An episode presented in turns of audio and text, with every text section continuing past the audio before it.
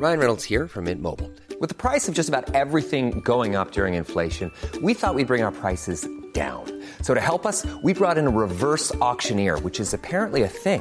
Mint Mobile unlimited premium wireless. Ready to get 30, 30, bit to get 30, bit to get 20, 20, 20, bit to get 20, 20, bit to get 15, 15, 15, 15 just 15 bucks a month. So, Give it a try at mintmobile.com slash switch.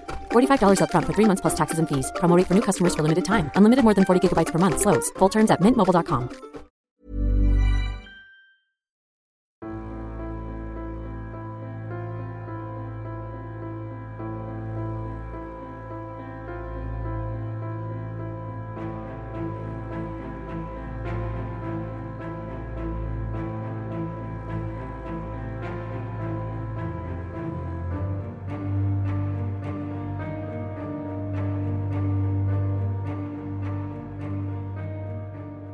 En 1944, dos niñas de apenas 11 y 8 años de edad desaparecieron mientras buscaban flores a las afueras de su comunidad en Carolina del Sur. Cuando al fin sus cuerpos fueron encontrados, sus familias y la mitad del pueblo del lado caucásico de las vías inculparon inmediatamente a una de las últimas personas en platicar con ellas, un joven afroamericano de apenas 14 años de edad que ahora se enfrentaba a la pena de muerte. Esta es la historia de George Stinney, el ejecutado más joven de Estados Unidos.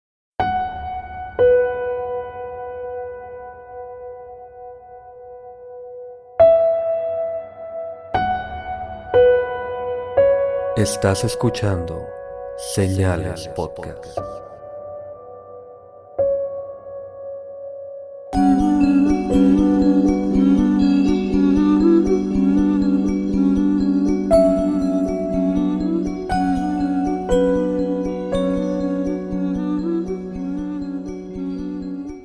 Y gracias por acompañarnos en un nuevo episodio de Señales Podcast.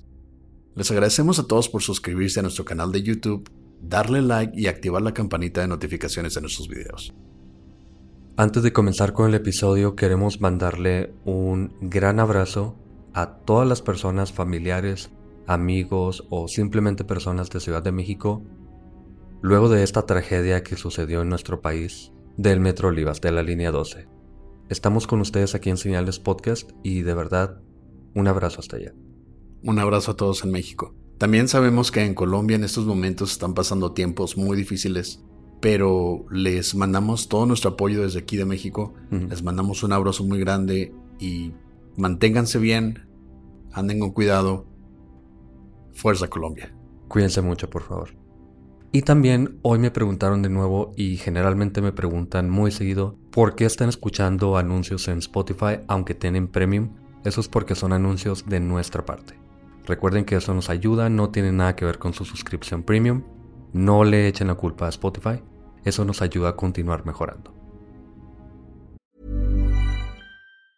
This Mother's Day, celebrate the extraordinary women in your life with a heartfelt gift from Blue Nile. Whether it's for your mom, a mother figure, or yourself as a mom, find that perfect piece to express your love and appreciation. Explore Blue Nile's exquisite pearls and mesmerizing gemstones that she's sure to love. Enjoy fast shipping options like guaranteed free shipping and returns. Make this Mother's Day unforgettable with a piece from Blue Nile. Right now, get up to 50% off at BlueNile.com. That's BlueNile.com.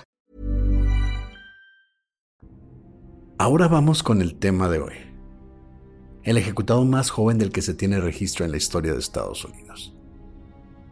Y antes de comenzar, porque no falta luego un comentario, este es el ejecutado más joven del que se sabe su fecha de nacimiento exactamente. Buscando había otro niño llamado Joe Persons. Él se calcula que tendría entre 12 y 15 años. No se sabe exactamente, pero se piensa que probablemente tenía 12 porque pesaba apenas ni 40 kilos. Y de hecho tuvieron que ponerle pesas para poderlo colgar. Así de joven y de pequeño estaba. Afroamericano, obviamente. Y sabemos que hubo bastantes homicidios, bastantes ejecuciones de gente que pudo haber sido menor que ellos, pero estamos basados en registros de los cuales hay de dónde investigar. Y por homicidios te refieres a linchamientos de que se pensaba o se le echó la culpa de haber cometido un crimen. Exacto. Bueno, George Junius Stinney Jr., nació el 21 de octubre de 1929 en Pinewood, Carolina del Sur. Durante los siguientes años, sus padres George y Aimee Stinney se mudaron al pueblo de Alcolu con George y sus hermanos. John de 17, Charles de 12, Catherine de 10 y Aimee de 7. La madre trabajaba como cocinera para la escuela local, mientras el padre de familia trabajaba en el aserradero también de la localidad. Y gracias a esto la familia rentaba una casa de la compañía. Eh, era muy normal y todavía es muy normal que si trabajas para una compañía tengan casas en las premisas o cerca de las premisas y te la dan más barata. Y esto era probablemente lo único que podían pagar. Y obviamente tenían recursos limitados porque como una familia afroamericana y aparte en esos tiempos, aún para la fecha, de todas maneras vivían apenas. Y Alcolu, como era de esperarse de un pequeño pueblo, casi en su totalidad se dedicaban al aserradero o a los negocios de madera. Todo giraba alrededor de este aserradero. Y además estaba segregado entre blancos y negros por las vías del tren, incluyendo escuelas, iglesias, cualquier otro tipo de negocio, exclusivas para cada grupo, por lo que había casi nula interacción entre los residentes de un lado y del otro. Y era muy normal verlo en estos tiempos. Sabías que el único blanco que iba a estar ahí era el dueño del aserradero, algún dueño de negocio que se estuviera relacionando con, con el aserradero local. Todo era por negocios. No veías a los niños corriendo juntos, no. Sí era una segregación total y como tú mencionaste, la división eran las vías del tren, blanco y afroamericano. Sí, totalmente. Como Alemania del este y del oeste, básicamente. La noche del 22 de marzo de 1944, dos niñas llamadas Betty June Binnicker y Mary Emma Thames, de 11 y 8 años, fueron reportadas desaparecidas luego de que no regresaran a casa de recolectar flores en sus bicicletas. El pueblo entero, de ambos lados, se dio a la búsqueda inmediata de las niñas, incluyendo al padre de la casa de los Stini. Lamentablemente, esa noche del 23 de marzo, los cuerpos de ambas niñas fueron encontrados en una zanja en el lado afroamericano de las vías. Los cuerpos mostraban marcas de haber sido golpeadas hasta el cansancio con algún objeto de metal, como una estaca de las vías, por ejemplo. Tanto que sus cráneos estaban totalmente fracturados. Las autoridades actuaron inmediatamente arrestando a George de apenas 14 años, ya que se rumoraba que él y su hermana Aimee habían sido las últimas personas en ver con vida a las niñas cuando las pequeñas pasaban por su casa y se detuvieron a preguntarles dónde podían encontrar flores. Aunque según Aimee, luego de decirle a las niñas que no sabían dónde encontrar las flores que buscaban, Betty y Mary siguieron su camino. Y poco después, una camioneta pasó por el lugar. No se sabe exactamente cómo es que las autoridades pensaron inmediatamente en George. Como fue hace tanto tiempo no hay mucho registro, pero algunas fuentes dicen que él empezó a platicar y su hermana también Aime empezaron a platicar que las niñas habían pasado por ahí. Se corrió la voz obviamente y las autoridades y las personas en general, sobre todo las familias de ellas, obviamente se fueron contra él. Unos días después, dos automóviles negros llegaron a su casa mientras sus papás trabajaban. De los autos bajaron tres oficiales blancos, quienes se llevaron a George y John para interrogarlos, aunque John fue liberado al poco tiempo. Ahora bajo arresto, George fue interrogado por horas y horas, sin sus papás o abogado o representante, hasta que el sheriff dijo que George había confesado haberlas matado aunque nunca se presentó una confesión firmada. Pero esto era muy común. a la gente, bueno, a las personas afroamericanas, se les consideraba fuera de la ley o se les consideraba no merecedoras de ella. Ellos hacían sus propios juicios, ellos hacían sus propias suposiciones y siempre era culpar a la gente de color. Eso era algo muy normal en esos tiempos en estos tiempos no estamos tan alejados de eso todavía. Hay bastante segregación, aunque digan que no.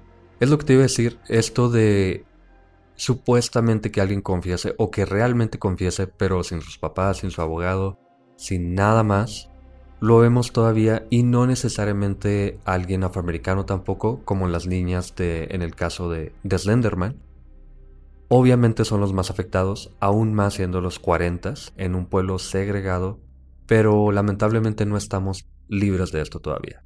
Aunque sí hay que tener en cuenta que era mucho más... ¿Marcado? Sí, o no sé si realmente las personas no lo vieran como algo malo, no tengo idea, pero sí era algo mucho más cotidiano. Después de supuestamente confesar, las autoridades dicen que George los llevó al bosque donde les mostró el arma que había escondido. Este es uno de los detalles que realmente nunca vamos a esclarecer probablemente porque supuestamente George sí los llevó a un lugar boscoso, se agachó una vez, no encontró nada, se agachó otra vez no muy lejos del primer lugar y es cuando sacó una estaca, una estaca que se utiliza para... Ah, para poner las, las vías del tren. Sí. No sé cómo es que pudo haber pasado esto, no sé si simplemente eso dijeron que hizo y realmente alguien plantó esa estaca, no tengo idea, pero supuestamente él los llevó. Y aún sin confesión escrita, a George se le pusieron cargos de asesinato en primer grado. Mientras, se mantuvo encerrado en la Penitenciaría Estatal de Columbia, intentando protegerlo, al menos, de que lo lincharan públicamente.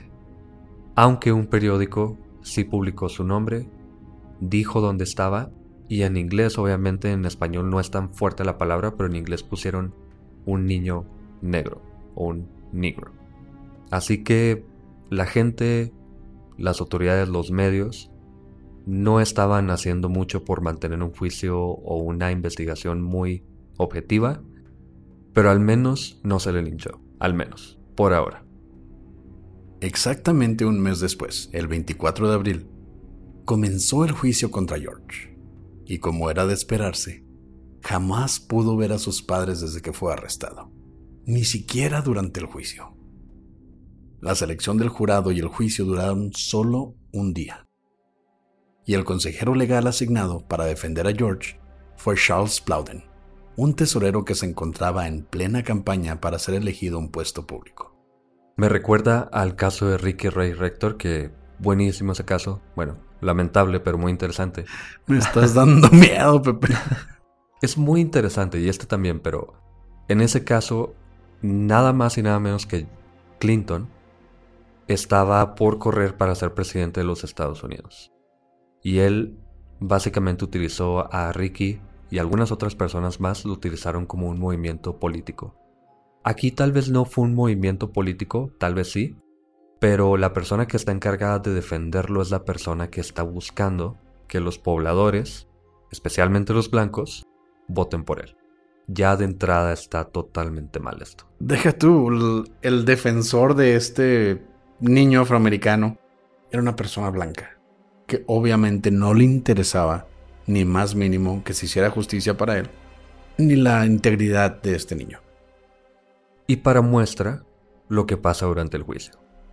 Charles, esta persona, no cuestionó a los tres policías que testificaron que George había confesado, aun cuando dieron dos versiones diferentes. En una, las niñas supuestamente atacaron a George luego de que una de ellas cayera a la zanja y él intentara ayudarle a pararse, y por eso él las mató en defensa propia, y en la otra versión, George siguió a las niñas y las atacó sin razón, matando primero a Mary y luego a Betty. De nuevo, no hay evidencia física que vinculara a George y a los asesinatos, ni confesión escrita o firmada, ni nada. Lo repito porque es muy importante que una confesión no se podía grabar en los 40, obviamente, no está ni siquiera firmada aunque sea por un niño menor de edad, que no debería poder firmar un documento así. Esto nos lleva también directamente al último episodio que sacamos, los homicidios de la tienda de yogurt, donde las autoridades simplemente buscaron la historia que les parecía más pertinente, más, más rebuscada para que el público dijera, ¿sabes qué? Esto es impresionante, las autoridades están haciendo su trabajo. Sí. El pobre niño no tenía idea de lo que estaba haciendo. Para nada y aparte de los oficiales, solo se presentaron a dos testigos. El reverendo Francis Barson, quien descubrió los cuerpos, y dos doctores que hicieron los exámenes post-mortem. a quienes Charles obviamente no cuestionó, aunque la fiscalía propuso la teoría de que George mató a la pequeña para violar a la grande, luego la mató a ella también, y que hasta regresó para violarla de nuevo.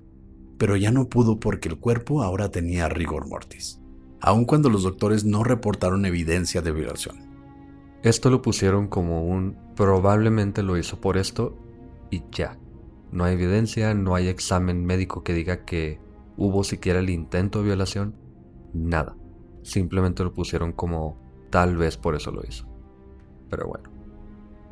El juicio duró apenas dos horas y media, que además tenía por jurado a 12 hombres blancos, obviamente, quienes tardaron solamente 10 minutos de deliberación para declararlo culpable. Voy a hacer un paréntesis aquí. A la gente que no está tan familiarizada con este tipo de, juicios y veredictos, este tipo de veredictos por parte del jurado a veces duran hasta semanas. Llegan a durar una semana, pero nunca 10 minutos. Yo creo que también podría ser el caso del veredicto más rápido de la historia. Probablemente.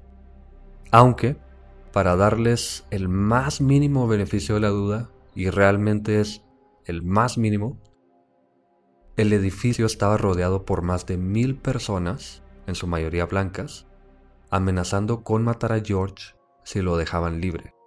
Y probablemente supongamos que alguno del jurado tenga alguna duda, yo como jurado, ahí, no sé si yo votaría en contra teniendo a mil personas amenazando con un motín, con un hinchamiento.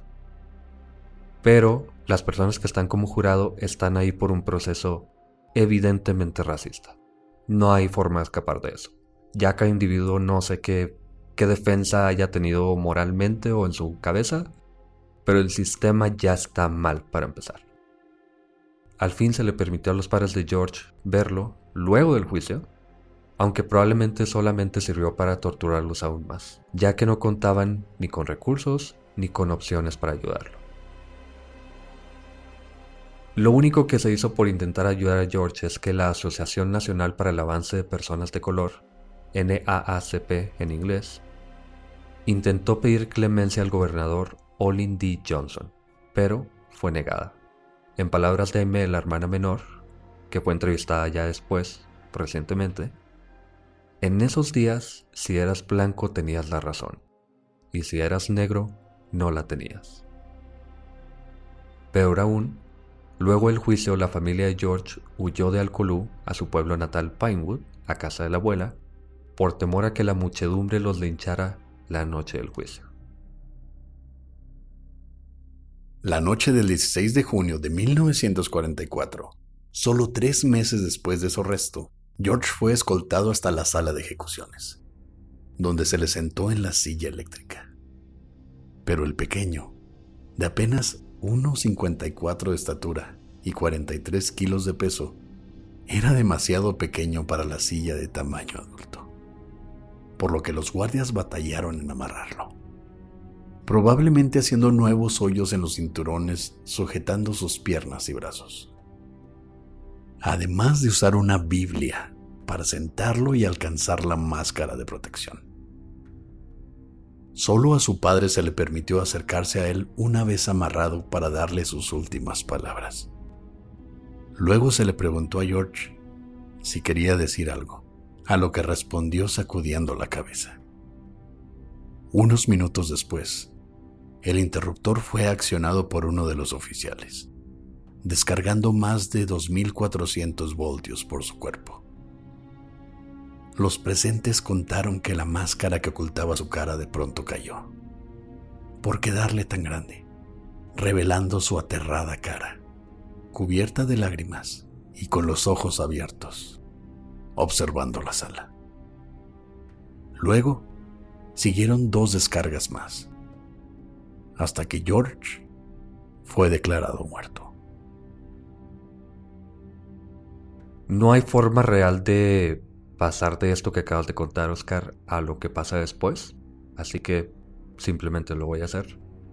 En el año 2004, un historiador local llamado George Fersen comenzó a investigar sobre George Stinney luego de leer un artículo. Fersen estaba convencido de que tenía que hacer algo, aún 60 años después. Especialmente luego de descubrir un affidavit o una declaración jurada del reverendo Francis Batson, quien encontró a las niñas en la sangre. La declaración decía que el lugar tenía muy poca sangre para tan despiadado asesinato, lo que implicaba que las niñas habían sido asesinadas en otro lugar y luego arrojadas ahí, casi imposible para un niño de 14 años. Luego su investigación llamó la atención de los abogados Steve Mackenzie y Matt Burgess, quienes ofrecieron a tomar el caso y representar a la familia Stinney contra el Estado. Y a favor de su caso, en el 2013, Nueve años después llevan esta investigación todavía, pero en el 2013 un hombre llamado Wilford Johnny Hunter dijo que había conocido a George en la cárcel mientras servía su tiempo por intentar robar un carro en Carolina del Sur. Wilford dijo que George y él se hicieron amigos y durante sus días de plática, George le decía que lo habían obligado a confesar y le preguntaba por qué querrían matarme por algo que no hice recuerda a George decir en alguna ocasión, de 14 años nada más. Aunque los habitantes de Alcolú, ya cuando comienzan a enterarse de que quieren hacer algo por este caso de George, no se quedaron callados. Una mujer llamada Sadie Duke le dijo a un periódico local en enero del 2014 que el día anterior a los asesinatos, ella y una amiga fueron al pozo detrás de la iglesia a tomar agua. Luego llegó George y les preguntó qué hacían en ese lado de las vías, a lo que las niñas respondieron que solo querían tomar agua. Entonces George les dijo, si no se van de aquí, si regresan, las voy a matar.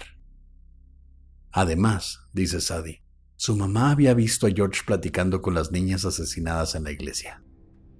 Aquí es donde tengo muchísimas dudas porque supuestamente era un pueblo segregado la iglesia supuestamente era segregada también. Yo no sé cómo George habría predicado con las niñas en iglesia.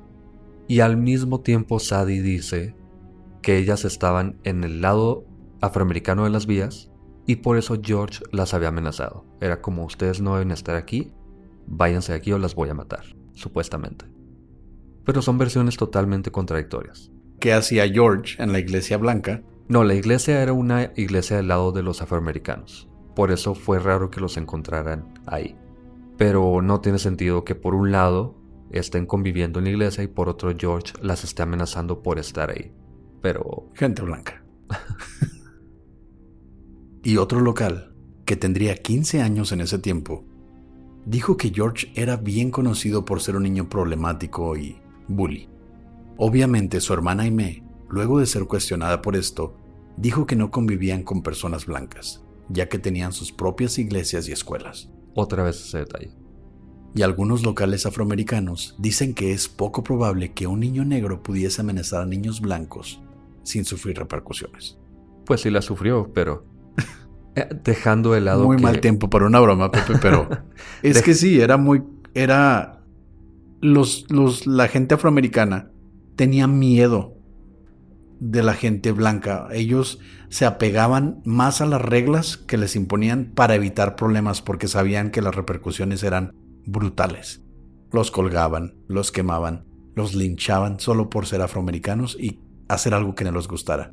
Entonces es muy poco probable, como mencionan, que este niño se atreviera a amenazar a unas niñas blancas y más de muerte, porque todos sabían cuáles eran las reglas y nadie se iba a meter en problemas de gratis. Sí, aunque supongamos que George sí fuera un niño problema y que no le importara o que no supiera en qué peligro se metería si amenazaba a estas niñas, sigo sin encontrarle sentido a estas dos versiones.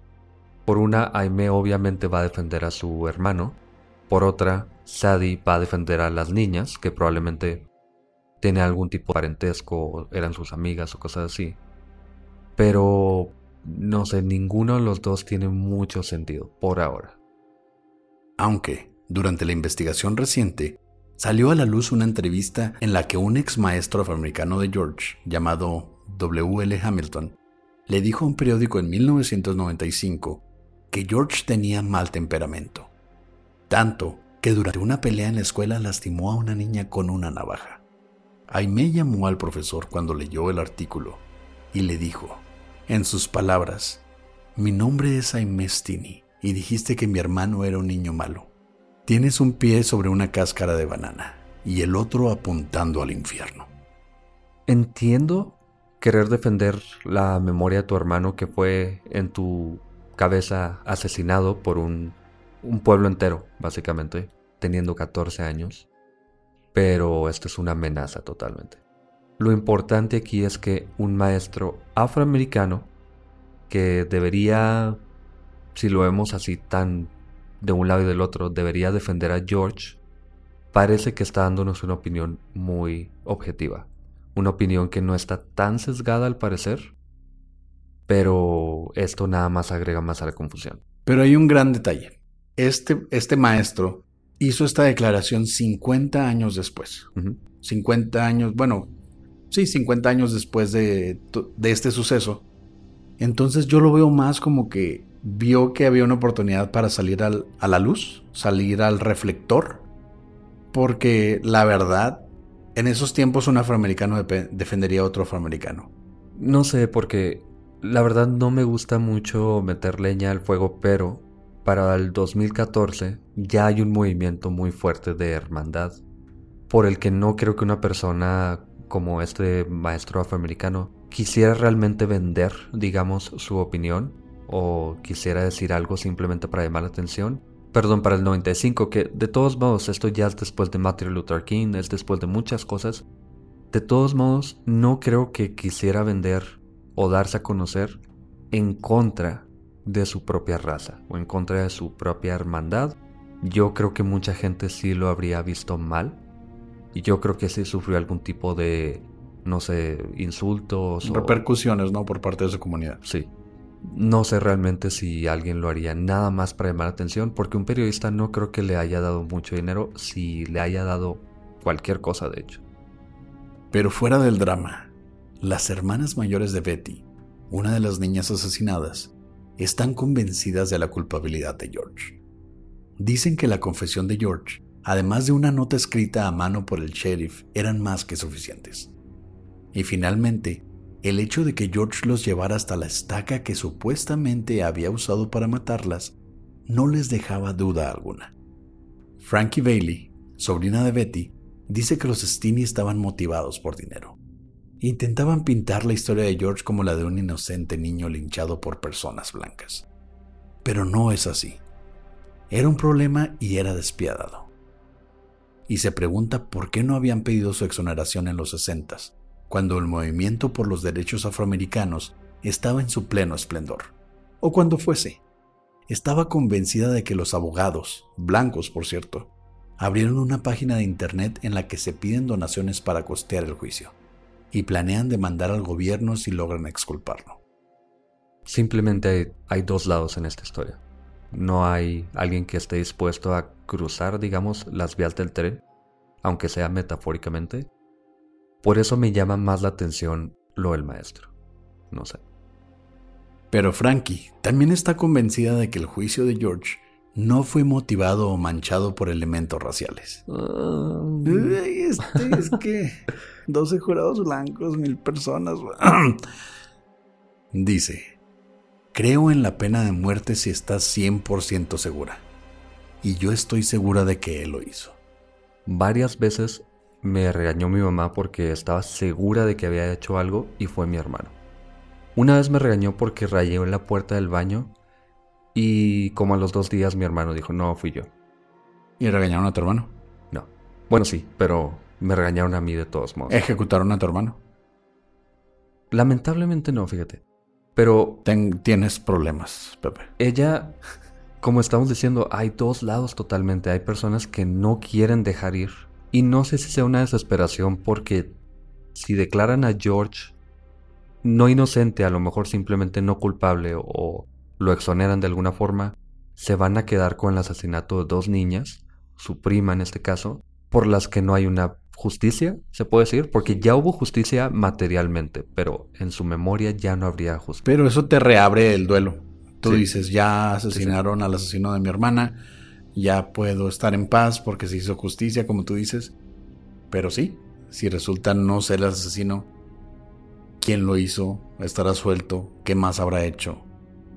Acabo de juzgar a un niño inocente. Todo ese tipo de cosas te van a pasar por la cabeza. Sí.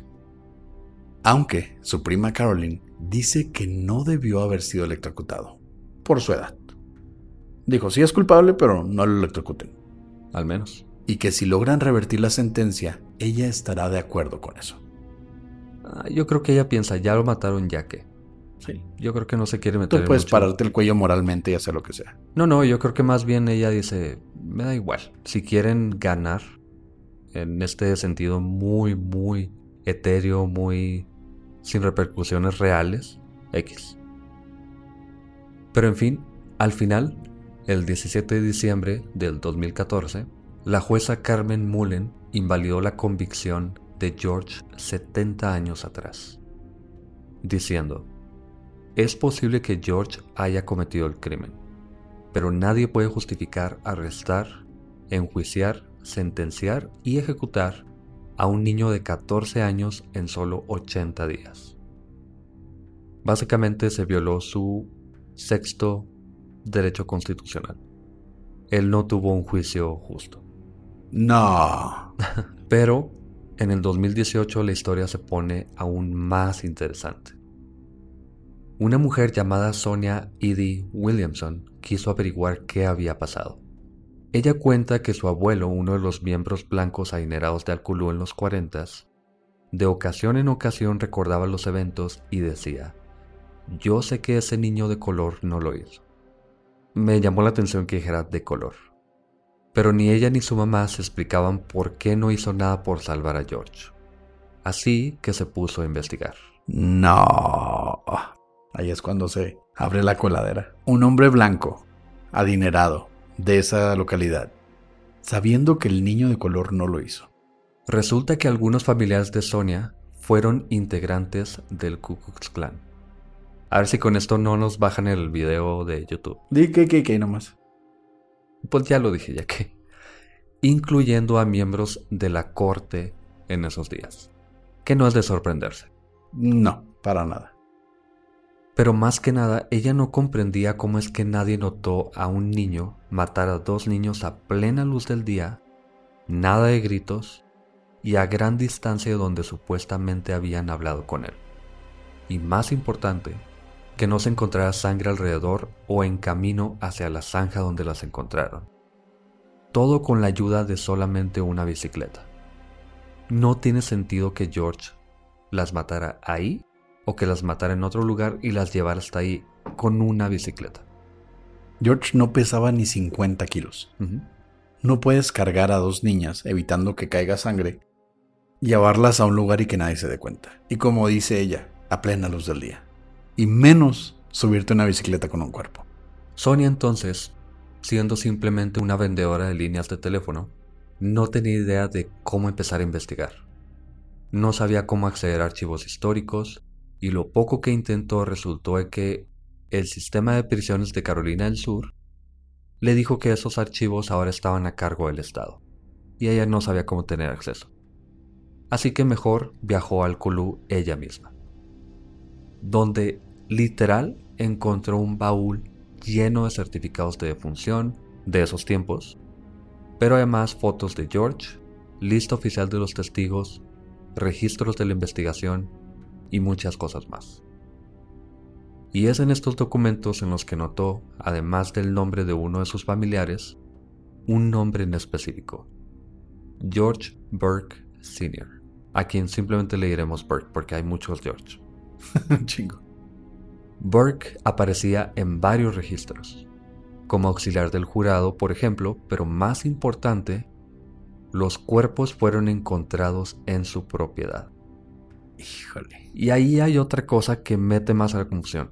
Supuestamente están o son encontradas en el lado afroamericano de las vías, atrás de la iglesia afroamericana, pero es una propiedad de un hombre blanco. Aunque estoy consciente de que puede ser su propiedad y que se la rentara a los afroamericanos o, o que no sé, algo. Pero como que hay un poquito más de confusión ahí, para mí. Sí, bueno, yo lo veo más como que ahí se está conectando ya todo. Bueno, sí, sí. Si nos Si nos olvidamos de todo esto de la exclusividad, de que probablemente no estaban tan segregados que podían entrar a la misma iglesia, si dejamos eso de lado sí se empieza a conectar, pero a mí me queda mucho la duda de si realmente estaban tan segregados. Y no es algo de que yo diga que dude que lo haya hecho él, yo pienso que esto lo haría más probable, porque las niñas, digamos entre comillas, podrían haber estado ahí sin problema. Pero la teoría de que estaban literalmente segregados no apoya la teoría de que las niñas estuvieran ahí. Sí, aparte, digamos, vamos a hacer un ejemplo así muy, muy al aire. Si es una iglesia donde van negros y blancos, aún así había partes para los blancos y había partes para los negros. Igual que en los, en los autobuses había una línea grande. Que no permitía siquiera a los afroamericanos estar cerca de los blancos. Entonces, si estaban en la misma iglesia, los blancos iban a estar enfrente y en una parte muy recóndita, en la parte de atrás, iba a haber una línea divisoria que iba a tener a la gente de color. Es posible, pero si el pueblo entero está dividido por las vías y tienen supuestamente sus propias iglesias, no tiene sentido que una iglesia la dividan así si hay otra iglesia donde pueden ir. Exacto. No sé. Fue entonces que Sonia localizó al hijo de Burke, llamado Wayne, y le llamó por teléfono para platicar. Según él, su papá había muerto cuando él era apenas un niño, solo tres años después de los asesinatos y después de casi un año hospitalizado. Todo esto, en sus palabras, ya que una mujer negra le puso una maldición por ofrecerse a llevar a varias personas en su camioneta a la ejecución de George. Era como un concierto, básicamente. Había personas que se ofrecían a llevar a otras personas a ver ejecutar un niño de 14 años. Si le pusieron una maldición y si existen las maldiciones, la tenía bien merecida. Qué bueno. Pero como sea, Sonia le pidió a Wayne platicarle qué sabía de los asesinatos. Y es entonces que él recordó la historia que le había contado su abuela. Según ella, el día en que las niñas desaparecieron, Betty y Mary fueron a casa de los Burke a invitarla a buscar flores, pero Wayne estaba tomando una siesta, así que no podía acompañarlas y dejarlo solo. Está un poquito confuso, otra cosa más confusa, pero supuestamente Betty y Mary invitaron a la abuela a buscar flores. No entiendo por qué unas niñas invitaran a una señora a buscar flores. Las señoras tienen la costumbre de encontrar las flores más bonitas saben dónde encontrarlas y aparte hacen coronitas. Pero ¿por qué no invitaron a sus mamás, a sus vecinas? Bueno, aparentemente eran vecinas, pero alguien más cercano. No sé por qué una señora X pudieron haber invitado a Wayne, por ejemplo, a otro niño, no sé. Pero basados también en un, en un tiempo en que la segregación racial era tan marcada, también había mucho esto del machismo. Entonces no era muy normal invitar a un niño, a un hombre, a buscar flores. Pero pudo ser otra niña. Eran tiempos de la Segunda Guerra Mundial, era 1944. Pudo haber sido otra niña simplemente. Pero es normal. Yo en la sierra sí teníamos la costumbre de que mis papás salían, me dejaban con mi tía. Pero es tu tía, a eso me refiero. Hay otras señoras, otras mujeres, otras niñas, miembros de su familia que pudieron haberlas acompañado. Estás defendiendo mucho la idea de que una viejita no puede ir con las niñas a buscar flores, Pepe. Se me hace raro nada más. Pero después de que la abuelita les dijo que no podía ir a buscar flores con ella porque tenía que cuidar a Wayne porque estaba tomando una siesta, en ese momento Burke llegó en su camioneta y dijo que iba al aserradero a dejar un cargamento de madera. Y le ofreció a las niñas subir sus triciclos en la caja del auto y llevarlas cerca de la iglesia baptista Green Hill, justo enfrente del aserradero. Y me surgen más dudas todavía. Si supuestamente llega Burke y dice voy al aserradero a dejar un cargamento de madera, súbanse, yo las llevo para allá porque haya flores o lo que les haya dicho, ¿cómo es que va a subir unas niñas con el cargamento de madera? Las puedes subir en la, en, la, en la cabina de la camioneta.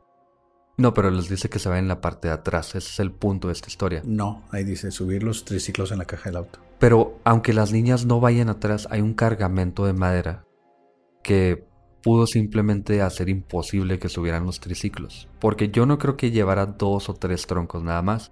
Debe haber estado yo supongo, un tanto llena y no creo que un triciclo lo puedas acomodar arriba de troncos o tablas de madera tan bien como para que no se caiga simplemente una caja de ese tiempo. Lo puedes amarrar. Es posible. Y recordemos también que eso ya fue desde el inicio del episodio. Amie, la hermana de George, dijo que la camioneta, o una camioneta, no dijo ni siquiera que fue la de él, pero dijo que una camioneta pasó después por enfrente de ellos, después de que las niñas fueran a recoger las flores. Entonces parece que si hay una camioneta, no sabemos si es la de Burke o no, pero a mí dice que pasó la camioneta como siguiéndolas y esta persona dice que él se ofreció a llevarlas. Conectamos, podemos conectar que fue en la misma camioneta. Yo más bien pienso que esto fue como un rumor de que a mí dijo que una camioneta pasó y esto se construyó y se reformó y se cambió con el tiempo a decir que una camioneta las había llevado. Pero esto lo está contando Wayne, el hijo de Burke. Sí, pero él era un niño de apenas, no sé, cinco años, eh, lo que tú quieras, era un niño apenas. Todas estas personas eran niños. Hay que ponernos a pensar en todos los recuerdos que simplemente pudieron haber cambiado con el tiempo. Pero yo le doy un poquito más de valor a lo que dice Amie. Y Amie dice que la camioneta fue tras de ellas. En los dos escenarios termina siendo la misma persona en una camioneta siguiendo a las niñas y pudo haber sido el asesino, pero es importante aquí porque Wayne nos platica que una persona se ofreció a llevarlas y que ya había personas sabiendo que él las llevaba, así que hace un poquito más difícil que él fuera el responsable. La teoría de Sonia ese entonces, basada en esta información de tercera mano, como tú mencionas, que se pudo haber transversado bastantes ocasiones, son bastantes años, que Burke había matado a las niñas y su padre, George Burke Sr., logró encubrirlo siendo parte del jurado. Por último, existe el rumor de que George Burke Jr., o Burke como lo conocemos aquí, había confesado sobre los asesinatos en su lecho de muerte. Pero esto nunca fue comprobado. Como te digo, es un mar de yo escuché, él dijo, ella recuerda. Hay muchas, muchas versiones que parecen encajar, eso sí. Pero, quién sabe. Pero con este mismo argumento que me estás dando de él dijo, él dijo, con eso mismo mataron a un niño de 14 años del cual nunca se tuvo una confesión firmada, nunca se demostró una investigación sobre eso, hubo bastante peso sobre su raza entonces, tanto como George pudo haber sido inocente, Burke pudo haber sido el que las mató porque tiene más móvil. Tiene una camioneta en la que pudo haber matado a las niñas y llevárselas. Eso le da más sentido que un niño de 14 años que pesaba menos de 50 kilos cargara a dos niñas en una bicicleta. Sí, aunque yo lo dejaría en la persona que pasó en la camioneta detrás de ellas, porque ese es el recuerdo que tiene a mí que es la hermana de la víctima. Y ya todo esto de que él llegó y se ofreció a llevarlas y todo esto, bueno, es, otra cosa que sale de la nada básicamente. Y esto de que su papá probablemente lo encubrió y todas esas cosas, bueno, es simplemente suposiciones muy fuertes porque Burke era uno de los encargados del aserradero.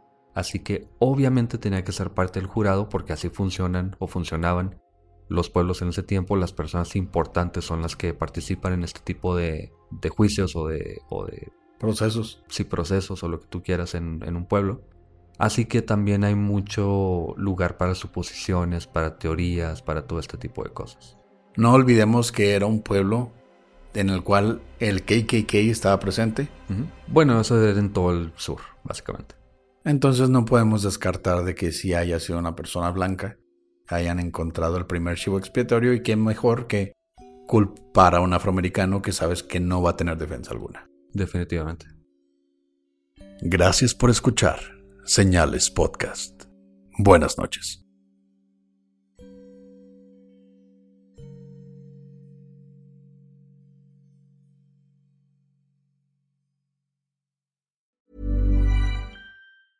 Cool fact a crocodile can't stick out its tongue. Also, you can get health insurance for a month or just under a year in some states. United Healthcare short term insurance plans, underwritten by Golden Rule Insurance Company, offer flexible, budget friendly coverage for you. Learn more at uh1.com.